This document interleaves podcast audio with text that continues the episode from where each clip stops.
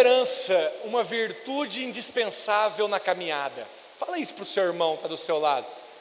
A perseverança é uma virtude indispensável na caminhada cristã. Amém? E claro que eu não vou aqui me deter naquilo que já foi falado ontem, quero dar sequência, mas só relembrando, retomando com você, ontem nós pegamos um texto do livro de Hebreus, onde o autor de Hebreus fala que nós precisamos perseverar para que depois de termos perseverado alcançarmos a promessa do Senhor. E, ou seja, a promessa ela é de Deus. Não é você o responsável por trazer a promessa à sua vida. Não, Deus é responsável. Ele prometeu, diz a Bíblia, ele é fiel para cumprir o que prometeu. Amém? Então não é você que faz a promessa e cumprir a sua vida. Quem faz a promessa cumprir é o Senhor. Ele prometeu e ele faz cumprir. Mas eu e você somos responsáveis por permanecer. Nós somos responsáveis por permanecer na posição daqueles que vão receber a promessa. O problema é que às vezes nós saímos da posição. E aí Deus quer fazer, Deus quer realizar a promessa, Deus quer manifestar né, da sua bênção sobre a sua vida, mas você sai. Quando isso acontece, então não é culpa do diabo e muito menos culpa de Deus, é simplesmente uma responsabilidade nossa. E aí, ontem, eu finalizei falando para os irmãos o que eu estou chamando aqui de quatro pilares da perseverança. Você pode anotar isso, está escrito em Atos capítulo 2, versículo 42. Não vou né, ler novamente o texto com os irmãos, mas é um texto conhecido. A Bíblia diz que os, né, a igreja primitiva perseverava em quatro coisas: doutrina dos apóstolos, é a palavra, perseverava na comunhão, estar juntos como igreja, célula, culto, ligação um com o outro, perseveravam no partir do pão, ceia, tomar ceia, comer o pão, beber do cálice, perseveravam nas orações. Essas quatro coisas eu estou chamando de quatro pilares da perseverança. Quando você se sente tentado a desistir, eu estou aqui para te afirmar que essas quatro coisas te fazem ficar firme e não desistir. A palavra de Deus, a oração, a ceia e os irmãos é o que nos fortalece. E é aqui que nós ganhamos força para perseverarmos. E hoje eu quero dar sequência. O texto que eu separei aqui está em Tiago capítulo 1, versículo 4, que diz assim: Ora, a perseverança deve ter ação completa, para que sejais perfeitos e íntegros, em nada deficientes. Diga assim: perseverança em ação completa. Achei, acho interessante essa expressão do apóstolo Tiago, porque para que Deus, em outras palavras, para que Deus possa cumprir o propósito que Ele começou, o propósito que Ele idealizou, os planos que Ele traçou sobre as nossas vidas, para que Ele possa cumprir, não é nós que cumprimos, para que Ele possa cumprir, Ele precisa encontrar em nós a ação completa da perseverança. É isso que Tiago está falando. Né? Ora, a perseverança deve ter ação completa para que vocês sejam perfeitos e íntegros. Ou seja, a nossa parte é permanecer, a nossa parte é perseverar. Vou te falar algo, eu coloquei aqui no PowerPoint, isso aqui dá uma boa frase lá no, seu Instagram ou Twitter, não sei o que, que você tem, mas o diabo não pode nunca parar um homem e uma mulher de Deus. Sabia disso? Claro, coloco o homem aqui, não no aspecto do gênero, vale para todos nós. O diabo não tem poder de paralisar um homem de Deus. A única coisa que pode fazer você parar é a sua escolha em desistir. Somente se você escolher desistir, você vai parar. Mas o diabo não vai te parar. Muito menos Deus vai parar você no sentido de resistir. Então, a vontade de Deus é que você avance. A vontade de Deus é que você continue no propósito, que os planos se cumpram na sua vida. Eu gosto desse texto, que está lá em Provérbios capítulo 4, versículo 18, porque ele ilustra bem a caminhada do crente. Ele diz assim: que a vereda do justo é como a luz da aurora, que vai brilhando mais e mais até ser dia perfeito. A vereda do justo é o nosso caminhar, Justos somos nós, a vereda é o caminho, o caminho meu e seu é como a luz do sol que brilha mais e mais. Então não é a vontade de Deus que você fique estagnado, diga amém. Não é a vontade de Deus que você paralise, muito menos é a vontade de Deus que você retroceda. Como nós lemos ontem, nele não se compraz a minha alma. Não é a vontade de Deus que você retroceda. A vontade de Deus é que você avance. Então, ao longo desses anos, irmãos, servindo ao Senhor, como líder, como pastor, na casa de Deus, eu estou convicto que essa é uma das coisas mais vitais no ministério: permanecer. Permanecer. João 15 fala sobre o Senhor permanecer em nós e nós permanecermos no Senhor, a despeito das dificuldades, das intempéries da vida, a despeito do tempo. O tempo é um grande teste, mas a despeito do tempo, nós precisamos permanecer. Tem coisas na nossa vida que levam um mês para acontecer, mas tem outras que levam um ano, e tem outras que levam anos. E talvez você está aqui servindo a Deus, que teve uma oração que você fez no primeiro dia que você converteu. Já passaram-se alguns anos, e aí Deus não respondeu ainda a sua oração. Você ainda não viu a materialização dessa bênção que você tem pedido. Qual é a palavra que eu posso te dar? persevera. Não desista, não desanime, não retroceda, permaneça na sua fé. Então, a perseverança é uma virtude. Nós sabemos que essa virtude ela não é não é natural do ser humano. Ela é espiritual. O ser humano tem a tendência de não perseverar. Todos nós, dentro de nós, nós temos a nossa carne. A carne não é o corpo, né? A carne é o que a Bíblia chama de inimigo do espírito. A carne vai sempre tentar você a retroceder. Então, o ato de perseverar é um ato que envolve uma decisão. Eu posso dizer até um certo esforço, um esforço de posição espiritual, de decisão espiritual. É assim que nós perseveramos. A Bíblia, ela não promete para nós uma vida de realizações instantâneas. Deus pode fazer um milagre, sim.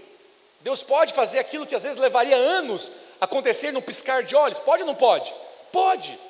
Mas sabe que não tem uma, nenhuma promessa na Bíblia de que se você cresce no Senhor Jesus, as coisas iam acontecer num piscar de olhos na sua vida.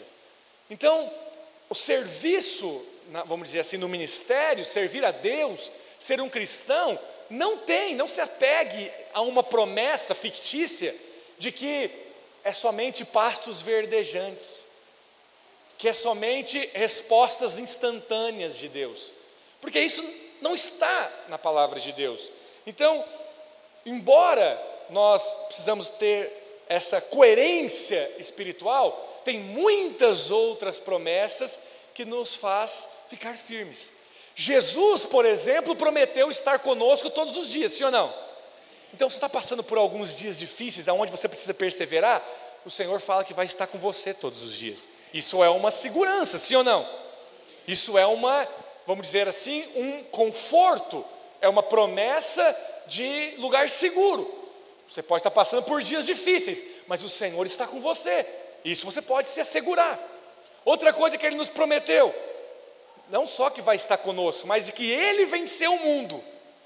Então você pode ter bom ânimo, porque você vai vencer também. Está escrito isso, sim ou não? Isso é promessa? Isso é. Quanto a isso, você pode se assegurar: opa, o Senhor venceu, eu também vou vencer. Então, o Senhor nos ajuda a permanecer de forma constante, permanecer de forma fiel. E hoje, eu pretendo, essa noite, mostrar para os irmãos, caminhar na palavra de Deus, para os irmãos que formaram no seminário ontem. Ontem e hoje eu estou dando sequência a um sermão, viu, Anderson? Temático. Não é textual, é temático. Nós estamos falando de um tema, perseverança. Começamos ontem, estamos dando continuidade. E hoje eu quero andar na Bíblia com os irmãos para mostrar alguns, algumas pessoas alguns personagens que perseveraram. Quando eu estava escrevendo, eu pensei, esses homens de Deus notáveis, todos eles perseveraram. É óbvio que eu não pretendo aqui falar de todos, quero mencionar alguns, e pretendo inclusive tirar alguns que são os mais emblemáticos, porque eu poderia começar pelos próprios patriarcas, falar da perseverança na fé de Abraão, de Isaac, de Jacó e de José, então. De José, do sonho dele, até ele se transformar no governador do Egito, foram 17 anos, ou melhor, 13 anos. Ele tinha 17 quando teve o sonho, tinha 30 quando foi governador. 13 anos se passaram para que uma promessa se cumprisse. Mas eu não quero falar deles, pretendo falar de outros, e eu quero falar do primeiro, que é Josué. Josué, quem foi Josué? Josué foi um dos, daqueles milhares, podemos dizer milhões, que nasceram na escravidão do Egito. Josué, nos tempos de Moisés, nasceu no Egito, somente com 40 anos de idade, Josué viu a libertação de Deus acontecer. Quando Deus tirou o povo do Egito, passaram-se mais ou menos dois anos, eles estavam ali em Cades Barneia. A Bíblia fala que Josué tinha 40 anos de idade. 40 anos de idade. Mas o que eu quero mostrar com isso? Não é só os 40, 40 anos, já é muito. Viveu no Egito, escravo nos primeiros 40 anos. Mas depois de viver 40 anos escravo no Egito, Josué viveu 40 anos no deserto, por causa do pecado do restante do povo, nem era do dele. Josué viu a promessa de Deus se cumprir na sua vida com 80 anos de idade. Com 80 anos de idade, somente pela graça de Deus, porque isso naturalmente é impossível, ele lidera todo Israel para entrar em Canaã. Com 80 anos de idade. E o que ele fala, isso é palavra de Josué, é da mesma forma que eu estava no meu auge do vigor, com 40 anos de idade, eu me sinto agora, com 80 anos. Aleluia! Vê se isso não é graça de Deus, capacitação de Deus, unção do Senhor. Então, Josué é um exemplo. Eu quero, na verdade, me deter aqui em alguns pontos da perseverança. Números capítulo 32, versículo 11, diz assim: Certamente os varões que subiram do Egito de 20 anos para cima não verão a terra que prometi com juramento a Abraão, a Isaac e a Jacó. Porquanto não fizeram o que, meus irmãos? Não perseveraram em seguir-me, exceto Caleb, filho de Jefoné, o quenezeu, e Josué, filho de Num, porque perseveraram em seguir ao Senhor. Por que que Josué fez parte de uma geração, primeiro lugar, escrava? Quando eu falo de geração escrava, você tem que pensar tudo que está por detrás, uma mentalidade de escravo, um cansaço físico de escravo. Esse era um povo hebreu no Egito. 40 anos Josué tinha. Mas não bastasse os 40 anos, ele sai do Egito ele é um dos espias, porque ele é um dos príncipes que Deus, através de Moisés, envia para sondar a terra, e ele volta com um parecer favorável. Ele fala assim: Eia, subamos e possuamos a terra, nós certamente vamos prevalecer. Essa terra mana leite e mel, essa é a terra que o Senhor prometeu. Esse é Josué. Mas o povo quer matar ele, e ele fica firme, perseverando em seguir o Senhor perseverando em seguir o Senhor. Sabe, Josué é este homem que enfrentou desafios, enfrentou um ambiente hostil de incredulidade, até mesmo de ameaças, que a Bíblia fala que ninguém deu ouvidos à palavra de Josué quando ele tinha 40 anos de idade. Você consegue imaginar ninguém dar ouvidos? Preste atenção, irmãos. Josué era um príncipe de uma tribo. Josué já era líder quando o povo de Deus saiu do Egito. Mas a Bíblia fala que ninguém deu ouvidos para ele. Você consegue imaginar você que tem um rebanho já? Você já é líder, você já é discipulador. Aí quando você tem um parecer, quando você fala algo, nem sua mãe dá ouvidos para você. Seu povo não te ouve. Pelo contrário, eles falam: cala a boca, homem. Você não está vendo o que esses outros dez estão falando? Essa terra aí vai devorar nós se nós entrarmos ali. Fica quieto. Mas Josué não esmureceu. Pelo contrário, Josué perseverou. Perseverou em seguir o Senhor. E esse foi o motivo que a Bíblia menciona aqui, que ele e Caleb foram exceções em meio daquela geração toda que morreu no deserto. Eles fazem parte da geração que morreu, mas eles não morreram. Seus amigos e irmãos, seus contemporâneos, todos morreram, mas eles não morreram. Por quê? Porque perseveravam em seguir o Senhor. Eu quero falar de sete pessoas. Em cada uma delas, o Senhor me deu um insight de uma lição que nós precisamos aprender. De uma lição que nós precisamos e podemos aprender de perseverança com cada um desses homens. E a lição que nós vamos aprender hoje com Josué é de que vale a pena perseverar, mesmo quando ao nosso derredor, mesmo quando o ambiente em que nós estamos está cheio de incredulidade e de pessoas retrocedendo. Esse era o ambiente em que Josué vivia. Josué não estava cercado de pessoas crédulas, ele estava cercado de pessoas incrédulas. Só que eu vou te dizer qual que era o segredo.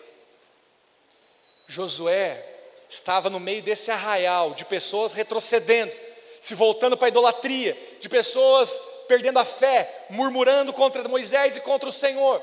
Mas sabe onde estava Josué? A Bíblia diz que Josué era servidor de Moisés. Ele estava com Moisés, e sempre que Moisés ia para a tenda da comunhão com Deus, lá estava Josué. Moisés sabia, saía, diz o livro de Êxodo, mas Josué permanecia na tenda da comunhão. O que, você acha que fez com que Josué fosse fortalecido no Senhor? Lembra que nós falamos ontem? É um dos pilares: oração, comunhão. Provavelmente ele ouvia muito mais Moisés do que as outras pessoas, porque Moisés tinha a palavra da fé, mas a, a comunidade, o arraial do povo de Deus naquela época estava incrédulo. Então, essa é a lição que nós aprendemos com Josué perseverar, mesmo quando ao nosso redor tem pessoas retrocedendo. Vai ter momentos da sua vida que um vai deixar, o outro vai deixar, o outro não deixa, mas começa a murmurar, começa a reclamar, começa a criticar, e você vai ser tentado a permanecer ou não. Tentado não, você vai, vai ter um teste diante de você: permanecer ou não. Permanecer naquilo que o Senhor falou ao meu coração, permanecer na posição, perseverar em seguir o Senhor ou seguir a onda da maioria. Porque a tendência, meus irmãos, é assim, ó. Aonde tem fumaça tem fogo. Já viu essa expressão? A tendência é, não é possível que toda essa galera aqui está errada. Só que esse não é um retrato bíblico. Aquela galera lá estava errada sim. E Josué estava com a palavra de Deus. Josué estava com a palavra da fé como diz a palavra do Senhor, que nele havia um espírito diferente. Que espírito é esse? É o espírito da fé. E a fé vai caminhar junto sempre com a perseverança. Quando estamos entendendo, diga amém. amém. Aleluia. Segundo personagem, segunda pessoa. Na verdade, antes de falar do segundo, eu coloquei um texto aqui, porque isso me chamou a atenção. Josué, aqui já Josué já estava liderando o povo, e assim que eles entram né, na terra prometida, Josué, está escrito no versículo 15 do capítulo 24, diz assim: Porém, se vos parece mal servir ao Senhor, escolhei hoje a quem sirvais, se aos deuses que serviam vossos pais, que estavam além do Eufrates, ou aos deuses dos amorreus, em cuja terra habitais, em outras palavras, eu já fiz minha escolha. Eu e a minha casa serviremos ao Senhor. Sabe qual é o princípio que eu aprendi com Josué? é que homens perseverantes sempre vão ser homens aliançados. Se você abrir a sua Bíblia ali em Josué 24, aqui eu coloquei só um versículo, mas se você ler o capítulo 24, você vai ver que Josué está conclamando o povo à aliança. Aqui Josué já estava na terra prometida, Josué já era o líder, Moisés já tinha morrido. Aí Josué está chamando o povo à aliança, aliança com Deus, aliança uns com os outros. Homens perseverantes sempre são homens de aliança. Isso é uma virtude espiritual. Quando você facilmente retrocede, você, junto com isso, vai quebrar muitas alianças. Mas se você é alguém de aliança, aliança é algo espiritual. Se você é alguém de aliança, certamente você vai ser alguém perseverante. Sabe, vai ter um dia, se não fizeram isso já, vai ter um dia que vão falar mal de mim para você. É bem provável que já tenham falado. Não falta motivos para falar, mas vão falar. Vão falar mal de mim, vão falar mal do seu líder, vão falar mal da igreja, vão falar mal da visão, vão falar mal de N coisas. E quando você estiver ali meio com a tentação de desanimar, com alguma dificuldade na sua casa, dificuldade financeira, dificuldade no casamento, vem essas línguas maldizentes para falar mal de A ou de B, você vai ter um teste diante de você. O teste de perseverar ou o teste de desistir. Por isso que permanecer ou perseverar sempre vai andar junto com aliança. Diga assim comigo: pessoas aliançadas são perseverantes. Amém? E a segunda pessoa, então, agora sim, é Ana. Ana, sabe o que significa o nome Ana? O nome Ana significa graça. Ana é graça.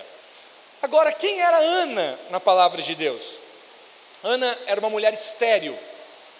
Ana era uma mulher que, por ser estéril, não tinha filhos, mas não era conformada com a sua esterilidade.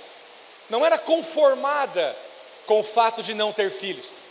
E a Bíblia diz que dia após dia, mês após mês, ano após ano, lá estava Ana clamando diante do Senhor por filhos.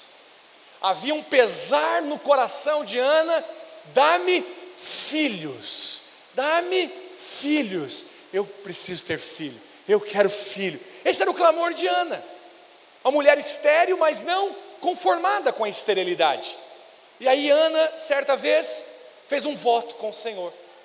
E ela disse assim: Senhor, se o Senhor me der um filho, eu estou dizendo que eu vou entregar ele ao Senhor. Se o Senhor me der um filho, eu vou consagrá-lo ao Senhor. E a Bíblia fala então, nós conhecemos a história que Deus deu Samuel para Ana. Samuel foi um grande profeta, simplesmente o profeta que ungiu o rei Davi. Grande profeta em Israel, se não for o maior dos profetas em Israel que fazia a função de profeta e sacerdote ao mesmo tempo. Esse era Samuel. Mas eu quero ler um texto com você, 1 Samuel capítulo 9, versículo 11.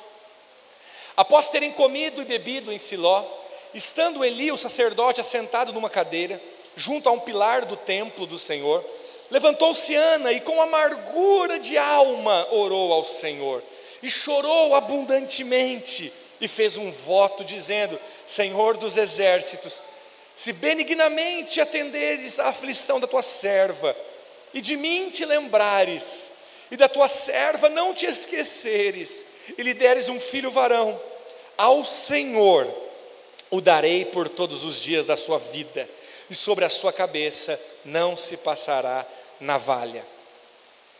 Quando ele quando a continuação desse texto é, quando ela acabou de orar, quem que passou?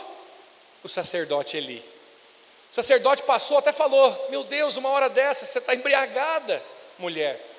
E ele viu que ela estava, na verdade, em clamor. E ele falou: Pode voltar para sua casa que você vai conceber. Depois de voltar para casa, Ana engravidou. Ana é um retrato de que a graça de Deus se manifesta na mulher estéril e faz dela, não é mãe de um filho, não, é mãe de seis filhos. Porque talvez a continuação da história você não sabe. Ela consagrou Samuel e depois disso Deus deu cinco filhos para ela. Isso é a graça. Ana é a graça. A graça se manifestou na mulher estéril e fez dela mãe de muitos filhos. Diga amém. Mas qual que é a lição que nós aprendemos com Ana? É que vale a pena perseverar em oração. Vale a pena perseverar em oração mesmo quando o tempo parece ser muito longo. Já tem muito tempo, pastor, que eu oro por isso. Permaneça, filho. Persevere em oração. Mas tem outra lição que nós vemos também. Deus ouve os seus votos, viu, irmão? Deus ouve os seus votos. Talvez vai chegar um momento na sua vida que você vai precisar fazer votos com o Senhor. Votos de consagração, votos de dedicação. E o que a Bíblia nos deixa claro é que Deus ouve os votos. Deus ouve, sabe, não é coincidência. Ana já tinha orado por muito tempo, mas depois que ela orou daquele, daquela forma, fazendo um voto diante de Deus, Deus deu um filho. Preste atenção, deixa eu te falar algo. Deus já tinha planos na vida de Samuel. Deus já tem planos com essa bênção que você está pedindo há muito tempo. Talvez a única coisa que Deus quer é que você entregue tudo para Ele. Tudo para Ele. E uma lição que eu aprendi bem cedo na minha vida cristã. Quando eu vi que Deus podia me dar tudo que eu, tudo que eu queria, queria, desejava, almejava. Um dia eu vou te dar esse testemunho. Na ocasião era um carro. Eu tinha 18 anos. Depois eu te dou mais detalhes desse testemunho.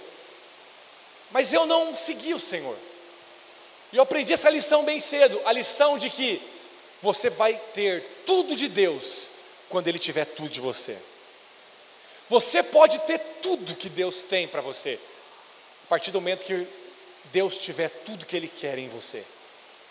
E nós sabemos que Deus quer o seu coração.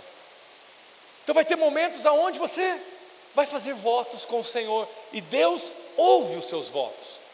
Deus ouviu o voto de Ana e Deus não falou assim no final: Não, Ana, eu entendi, estava só te testando. Não precisa não cumprir esse voto, pode ficar com Samuel na sua casa. Deus não fez isso. Por que, que Deus não fez? Porque Deus tinha planos para fazer de Samuel quem ele se tornou. Samuel não cresceu na casa da Ana e do Eucana. Samuel cresceu aos pés de Eli. Samuel cresceu não na casa da mãe dele, mas cresceu no templo, diz a palavra de Deus. Porque Deus tinha um propósito na vida dele. Os planos que Deus tinha para a vida dele, de alguma forma, era preciso que Ana tivesse aquela decisão. Quantos estão me entendendo? Então, este dia que Ana fez um voto, acabou sendo um teste na vida dela mesma para que Deus pudesse trazer a resposta. Amém, meus irmãos? Então, essa é a lição que nós aprendemos com a perseverança de Ana, a perseverança em oração. Terceiro exemplo, terceiro personagem, não poderia deixar ele de fora, é servo Jó. O servo Jó é um, um caso muito emblemático na palavra de Deus. Preste atenção, você receber elogios de uma pessoa, olha, preste atenção no que eu vou te falar. Se o irmão do seu lado te fazer um elogio, é bom, sim ou não? É bom. Se não for o irmão do lado, for o pastor aqui no púlpito fazer um elogio, é diferente, sim ou não? E é bom? É bom. Agora, quando Deus faz elogio para o camarada, aí é. Eu vou te dar uma boa notícia. Se você for um servo bom e fiel, Deus diante do céu, vai fazer um elogio a seu respeito. Guarda isso aí. O que nós vemos na parábola dos talentos é servo bom e fiel. Foste fiel no pouco, sobre muito te colocarei. Entra para o gozo do seu Senhor. Aleluia. Isso é um elogio público. Mas por que eu estou falando isso? Porque Deus chamou Jó de irrepreensível. Deus chamou Jó de irrepreensível. Viste meu servo Jó, homem íntegro, irrepreensível. Deus estava falando. Olha que vida que nós talvez poderíamos encontrar neste homem: integridade, caráter, piedade, devoção, um homem de Deus. Esse era Jó, que tinha aprendido a servir a Deus nos momentos bons e nos momentos ruins, que tinha aprendido a entregar a vida para o Senhor, e por causa disso o Senhor tinha abençoado muito ele, família, bens financeiros, saúde, este era Jó. Jó foi muito abençoado. Ele era fiel ao Senhor. Em todas as áreas Deus havia abençoado ele.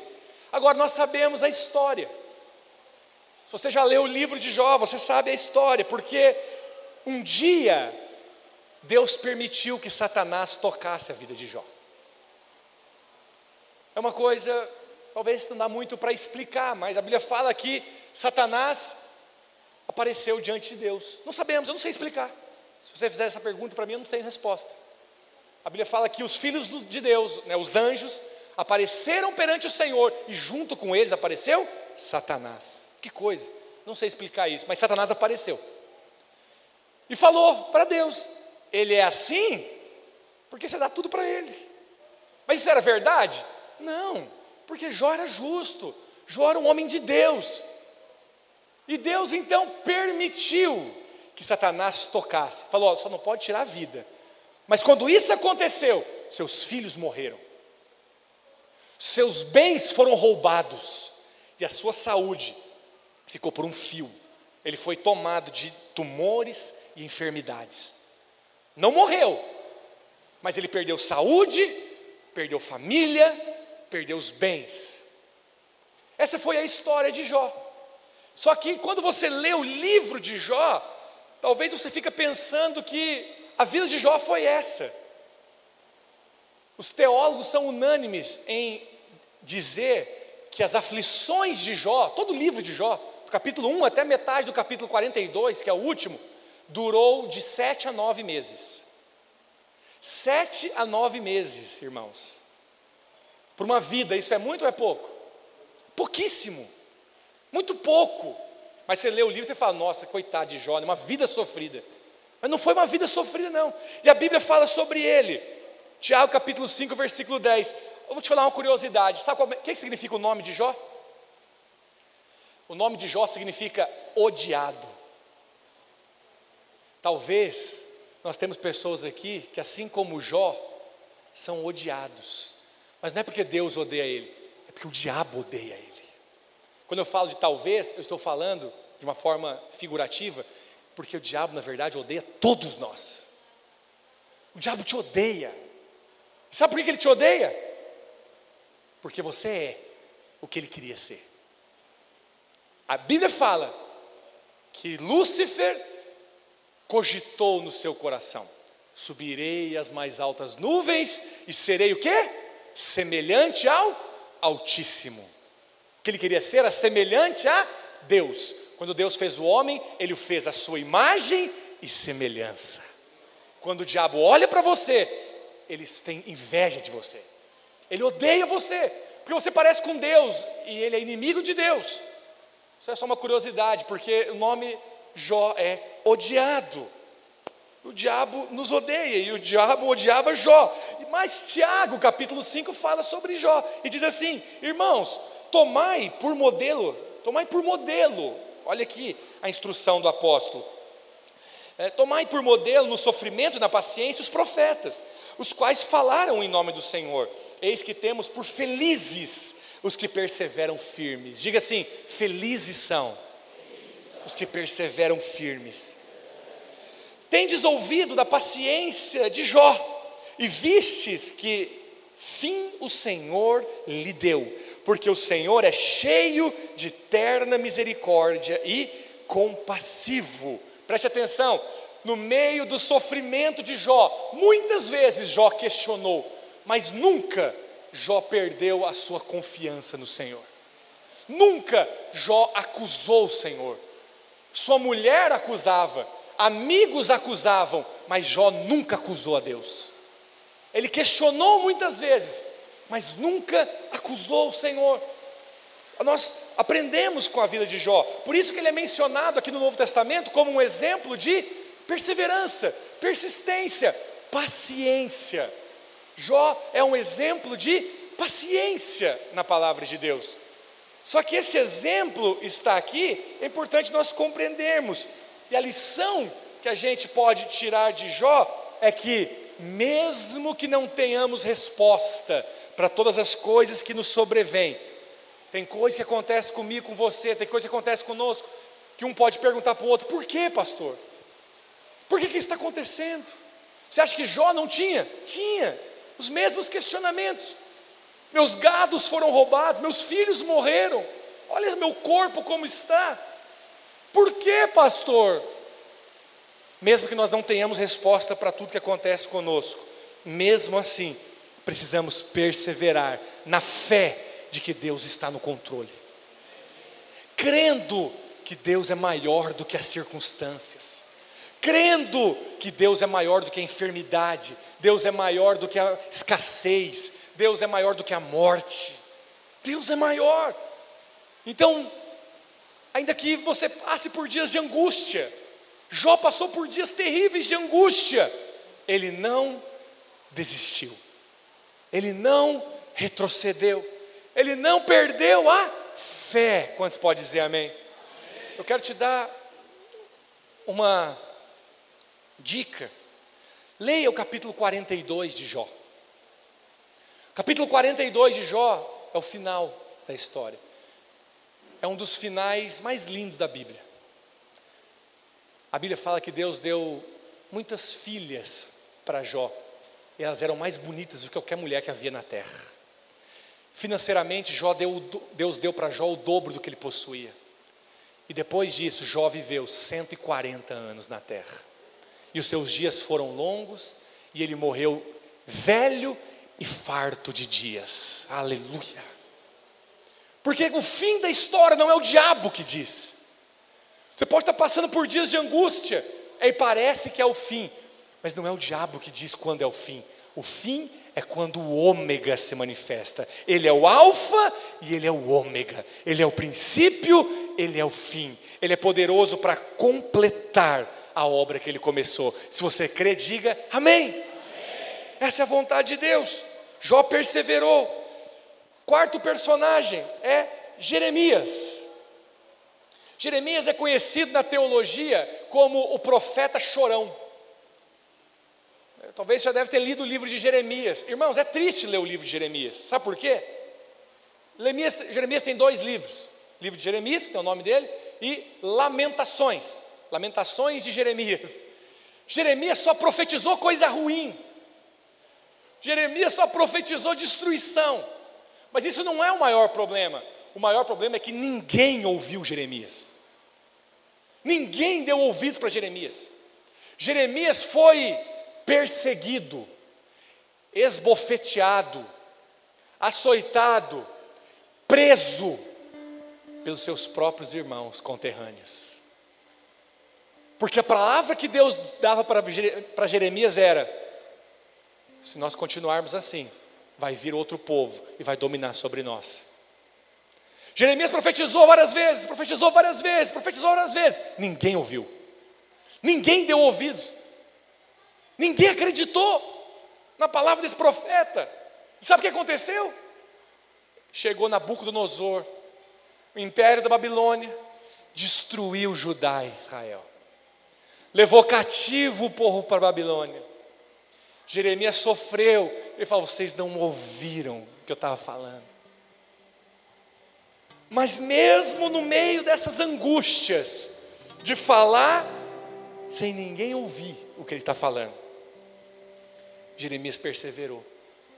Sabe, irmãos, perseverança não significa estar sempre feliz. Jeremias passou por dias de muita angústia. Jeremias passou o que nós chamaríamos hoje de depressão. Jeremias passou por dias maus, mas ele nunca tirou a sua confiança do Senhor. Ele nunca deixou de falar aquilo que o Senhor colocava na sua boca para falar. Ele era um profeta de Deus. O resultado da história de Jeremias são dois livros escritos com o nome dele. Ele é um dos profetas maiores da palavra de Deus. Mas tem outra coisa que às vezes você nunca se atentou. Jeremias, ele tem o seu nome lembrado, mais de 600 anos depois, quando Jesus estava na terra. Certa vez, indo Jesus para os lados de Cesareia de Filipe, perguntou aos seus discípulos: Quem diz o povo ser o filho do homem? E eles responderam: Uns dizem João Batista, outros Elias, e outros Jeremias. Isso foi 600 anos depois da vida de Jeremias. Jeremias era lembrado no meio de Israel.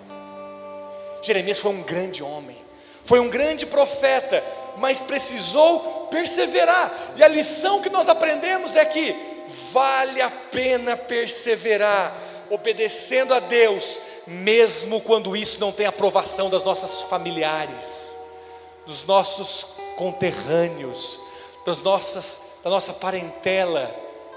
Talvez você está com a palavra de Deus, mas o seu pai não acredita, o seu irmão não acredita, seu filho não acredita, seu bairro não acredita, seus tios não acreditam.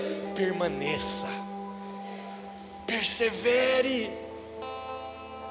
Os conterrâneos familiares de Jeremias não deram ouvidos à palavra de Jeremias, mas Deus abençoou Jeremias, mas Deus honrou Jeremias.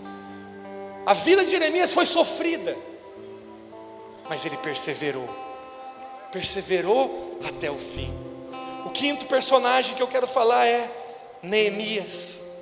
A palavra Neemias, o nome Neemias significa o Senhor conforta.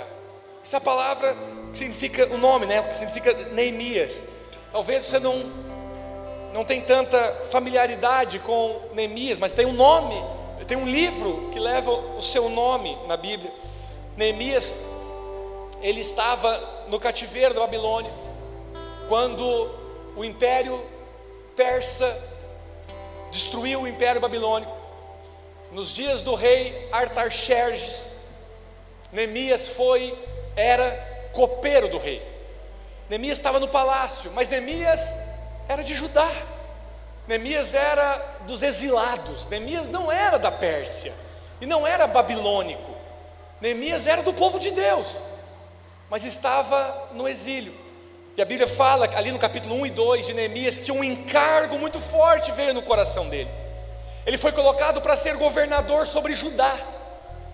No Império Persa, no Império do rei Artaxerxes, ele cuidou de um, uma porção do império, e essa porção era a porção dele, era da onde ele vinha. Mas Jerusalém estava destruída, os muros da cidade de Jerusalém estavam derrubados, e Deus coloca um encargo no coração dele de reconstruir os muros. E ele procura então o rei, e o rei permite ele, com essa missão de ir e reconstruir os muros de Jerusalém. Mas o curioso é que, quando ele vai para essa missão, durante a reconstrução, Neemias recebeu ameaça de tudo quanto é lado. Neemias recebeu ameaça de morte dos inimigos que não queriam Jerusalém reconstruída. Neemias teve que lutar com conflitos e injustiça dentro do seu povo no meio dos judeus que estavam trabalhando.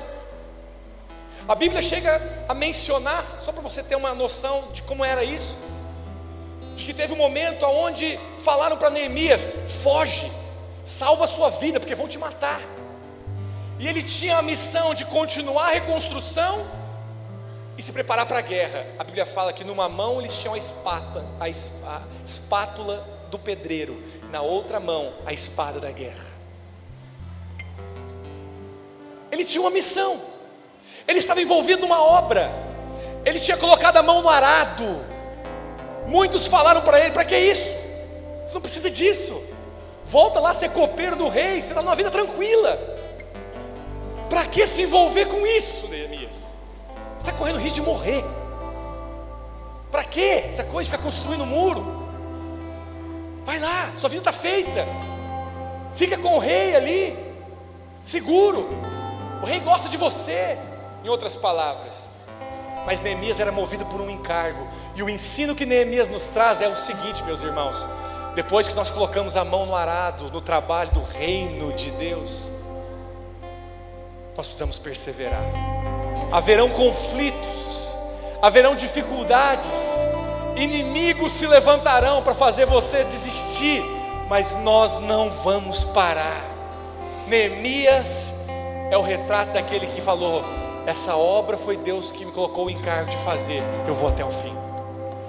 Eu vou até o fim nessa obra. Eu comecei, eu vou até o fim. Eu comecei a liderar a célula, eu comecei a servir, eu comecei a abrir minha casa. As conflitos estão vindo, o inimigo está se levantando, as lutas estão grandes, as pressões dentro e fora podem estar grandes. Mas eu coloquei a mão, na, a mão no arado, eu não vou olhar para trás. É isso que Neemias nos fala, essa é a lição que nós aprendemos. Já estou caminhando para o fim. O sexto personagem, nós vamos para o Novo Testamento é o apóstolo Paulo. Olha para cá. Paulo, eu não preciso falar muito para você que ele é um retrato de um missionário bem-sucedido. Plantou dezenas de igrejas. Revelação a maior. Depois de Jesus não houve nenhum homem na terra com mais revelação da graça de Deus do que o apóstolo Paulo. Esse foi Paulo, o apóstolo mas não faltou lutas para Paulo, não faltou motivos para Paulo desistir. Sabe, irmãos, um, um texto como esse de 2 Coríntios, eu não sei como que esses pregadores da teologia da prosperidade lidam com ele, não. Confesso para você. Existem muitos pastores aí da linha da teologia da prosperidade que sua vida tem que estar sempre boa. Se não tiver boa, é porque você tem algum problema está acontecendo coisa difícil, ruim na sua vida, deve ter alguma coisa errada com você. Você não está prosperando, está dando dízimo. Tem muita gente que fala isso aí fora. Se você passa por alguma dificuldade, se coisas estão dando errado, ou não estão saindo como você gostaria, deve ter algum problema na sua vida.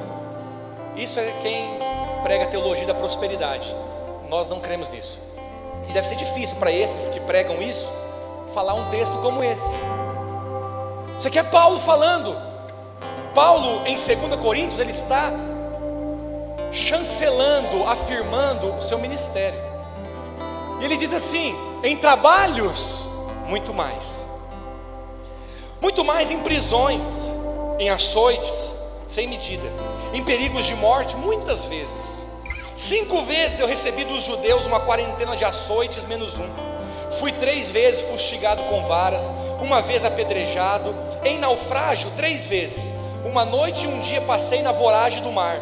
Em jornadas, muitas vezes, em perigos de rios, em perigos de salteadores, em perigos entre patrícios, em perigos entre gentios, em perigos na cidade, em perigos no deserto, em perigos no mar, em perigos entre falsos irmãos em trabalhos e fadigas, em vigílias muitas vezes, em fome, sede, em jejuns muitas vezes, em frio e nudez. E além destas coisas exteriores, há o que pesa sobre mim diariamente, a preocupação com todas as igrejas. Como que nós explicamos? Como que nós explicamos que um homem bem-sucedido pode ter problemas sim? Esse é o Paulo. Esse é o missionário Paulo, plantador de igrejas, bem sucedido por sinal. Não é alguém mal sucedido, é alguém bem sucedido. Mas olha o currículo do cara. Olha o que ele passou para ter o que ele teve. Muitas pessoas acham que a pregação do Evangelho não vale isso. Muitas pessoas acreditam que abrir igreja não vale o sofrimento desse. Para quê? Longe da sua família, abrir mão de um salário, abrir mão desse cargo que você tinha, para ir lá para essa cidade, começar lá aquela célula. Mal te reconhecem. Volta para sua casa. Vai para um lugar mais confortável. Mas Paulo não viu isso. Paulo teve muitos frutos. Paulo foi bem sucedido. Paulo foi alguém de sucesso no ministério. Mas isso não o eximiu de passar pelos problemas do ministério. E essa é a lição que nós aprendemos. Lá em 1 Coríntios capítulo 9, versículo 27, ele diz: Mas eu esmurro meu corpo e o reduzo à escravidão, para que tendo pregado a outros, não venha eu mesmo a ser desqualificado. Paulo sabia que ele podia ser desqualificado, mas ele não era Paulo, apóstolo. A lição que nós aprendemos, irmãos, é que ter sucesso ministerial e frutos não significa que um dia você vai chegar num ponto na sua vida onde você não vai ter problema mais. Tem pessoas que estão passando por uma dificuldade e pensam assim: quando isso aqui passar, oh maravilha, porque nunca mais eu vou passar por isso. Engano, filho. Você não tem garantia nenhuma de que lá na frente você não vai passar por problemas que você passou ou outros maiores. E isso não é sinal, viu? de que você está sendo reprovado. Pelo contrário, isso é o sinal de que você está avançando muito no reino de Deus. Porque esse foi o caso de Paulo. Paulo foi alguém que precisou perseverar no Senhor. Talvez no primeiro naufrágio, ele poderia pensar: quer saber? Isso aqui não é para mim, não. Talvez os primeiros açoites, aquelas pessoas que estavam açoitando eles, era conterrâneo dele os versículos anteriores a esse aqui, sabe o que, ele fala? Se vocês são hebreus, eu também sou. Se são fariseus, eu também sou. São os mesmos, são seus irmãos de, de carne que estavam perseguindo ele. Mas Paulo perseverou. E eu finalizo com você hoje falando a respeito de Jesus. Jesus é nosso maior exemplo de perseverança. A Bíblia diz que Jesus foi tentado em todas as coisas, mas não pecou. A Bíblia fala que Jesus passou por muitos sofrimentos, mas nunca murmurou, nunca pecou. Enquanto esteve na terra, ele foi rejeitado por aqueles que ele veio salvar. No Evangelho de João, capítulo 1, diz que vim para os que era meu, mas os meus não me receberam. Jesus foi rejeitado pelos seus, mas não foi só rejeitado, foi traído, humilhado, torturado, envergonhado, despido no meio de todos, colocado no madeiro. Esse foi o sofrimento, mas Jesus perseverou. Jesus perseverou. Sabe, irmãos, qualquer comparação que nós venhamos a fazer com o Jesus que deixou a sua glória vez de ser homem, não tem como. Se eu falar para você, é você deixando de ser um ser humano, se, se transformando num, num germe, é muito pouco ainda essa comparação.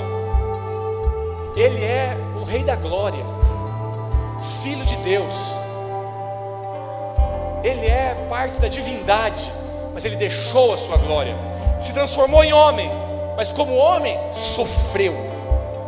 Mas a Bíblia fala que o motivo pelo qual ele sofreu o motivo pelo qual ele passou por estas coisas é para que ele se tornasse semelhante a nós, aos irmãos, para ser misericordioso e fiel, sumo sacerdote nas coisas referentes a Deus, e para fazer propiciação pelos pecados do povo, pois naquilo que ele mesmo sofreu, tendo sido tentado, é poderoso para socorrer os que são tentados. Deus é poderoso para te socorrer, meu irmão. Mas não é só porque Ele é Deus, é porque Ele sabe o que é ser homem.